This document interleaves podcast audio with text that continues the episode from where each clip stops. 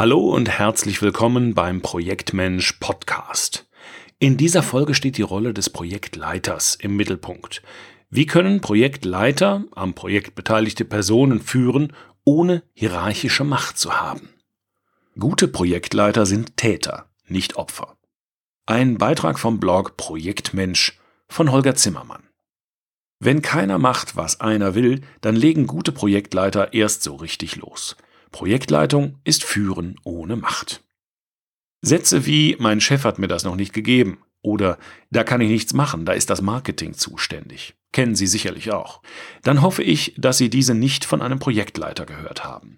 Denn gute Projektleiter sind Täter im positiven Wortsinne, nehmen Einfluss, versuchen einzuwirken, auch wenn es auf das erste Mal nicht gleich klappt. Und genau dazu werden Projektleiter benötigt. Wo bereits alles geregelt ist, wo andere zuständig sind, braucht es keine Projektleiter. Nur wo die Dinge unklar sind, nicht organisiert, muss diese Rolle besetzt werden. Projektleiter haben meist keine formale Macht. Insofern ist es auf den ersten Blick nachvollziehbar, dass manch einer sich nicht in der Lage fühlt, ein Ergebnis zu erwirken.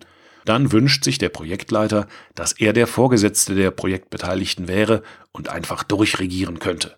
Ein frommer Wunsch ist das spätestens dann, wenn seine Untertanen auf Lieferanten zugreifen, die wieder nicht im eigenen Machtbereich sind. Allerspätestens an diesem Punkt endet der eigene Kommandobereich und man steht wieder vor der Frage, wie man jemanden dazu bringt, dass er etwas tut, ohne Macht über ihn zu haben. Ganz abgesehen davon, dass zu viel Macht gefährlich sein kann. Siehe unter anderem beim Stanford Prison Experiment sowie beim Milgram Experiment. Wer Projektmanagement als Einwirken auf Menschen betrachtet, tut sich leichter mit dieser Machtlosigkeit klarzukommen. Ja, es ist richtig, dass ich als Projektleiter auf Menschen stoße, denen ich keine Befehle erteilen kann.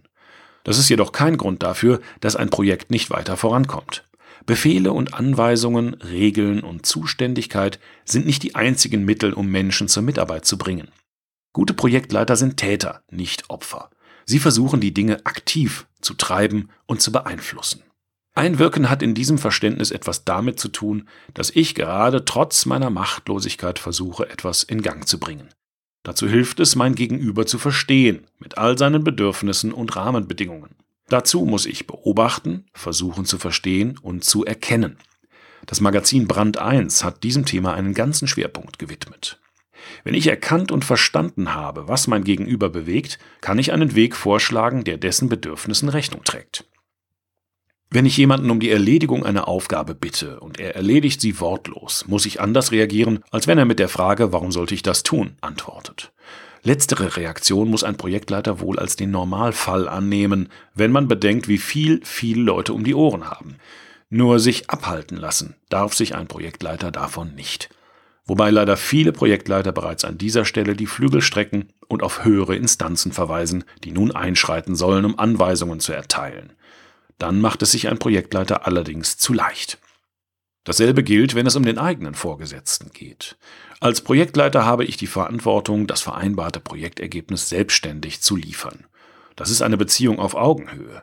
Ich kann nicht annehmen, dass mein Vorgesetzter mein Projekt so gut kennt wie der Projektleiter. Also ist es nötig, meinem Chef klarzumachen, was ich als Projektleiter benötige, um mein Vorhaben erfolgreich zu machen. Gute Projektleiter definieren die Bedingungen, unter denen sie erfolgreich sein können. Sie erwarten nicht, dass andere das für sie tun. Um anderen etwas klarzumachen, sind Projektpläne eine gute Grundlage, da sie beispielsweise Engpässe visualisieren und so besser sichtbar machen. Wobei dasselbe für Lösungsvorschläge gilt. Dieses Grundverständnis zieht sich über die gesamte Projektlaufzeit. Es beginnt mit dem Moment der Auftragsübergabe und endet mit der Rückmeldung der Erfahrungen aus dem Projektverlauf. Wo unterwegs Eingriffe durch den Vorgesetzten nötig sind, schlägt der Projektleiter vor, wie der Auftraggeber sich entscheiden soll. Wo andere nicht mitarbeiten, spricht er den Konflikt an, versucht die echten Gründe zu verstehen und Lösungen anzubieten, die allen Konfliktparteien dienen. Er versucht Wege sichtbar zu machen, die alle gehen können. Er treibt das Projekt, ob mit Macht oder ohne. Immer im Wissen, dass man auf Menschen einwirken kann, ohne formale Macht zu haben und ohne deren Bedürfnisse missachten zu müssen. Solche Täterprojektleiter wünsche ich mir mehr. In vielen Projekten würde eine solche Haltung genügen, um Projekte nicht im Sande verlaufen zu lassen. Wenn Sie also das nächste Mal hören, da kann ich nichts machen, da ist das Marketing zuständig, dann rufen Sie bitte ganz laut, gute Projektleiter sind Täter, nicht Opfer. Ihr Holger Zimmermann, Projektmensch. Projektmensch. Mit Projekten ist mehr möglich, als man ahnt. Weitere Artikel rund um die Themen Organisationsentwicklung, gute Zusammenarbeit, Führung und Projektmanagement finden Sie auf unserer Website www.projektmensch-blog.de. Und wenn Sie mehr von uns wissen wollen, dann sind Sie herzlich eingeladen zum Projektbrief.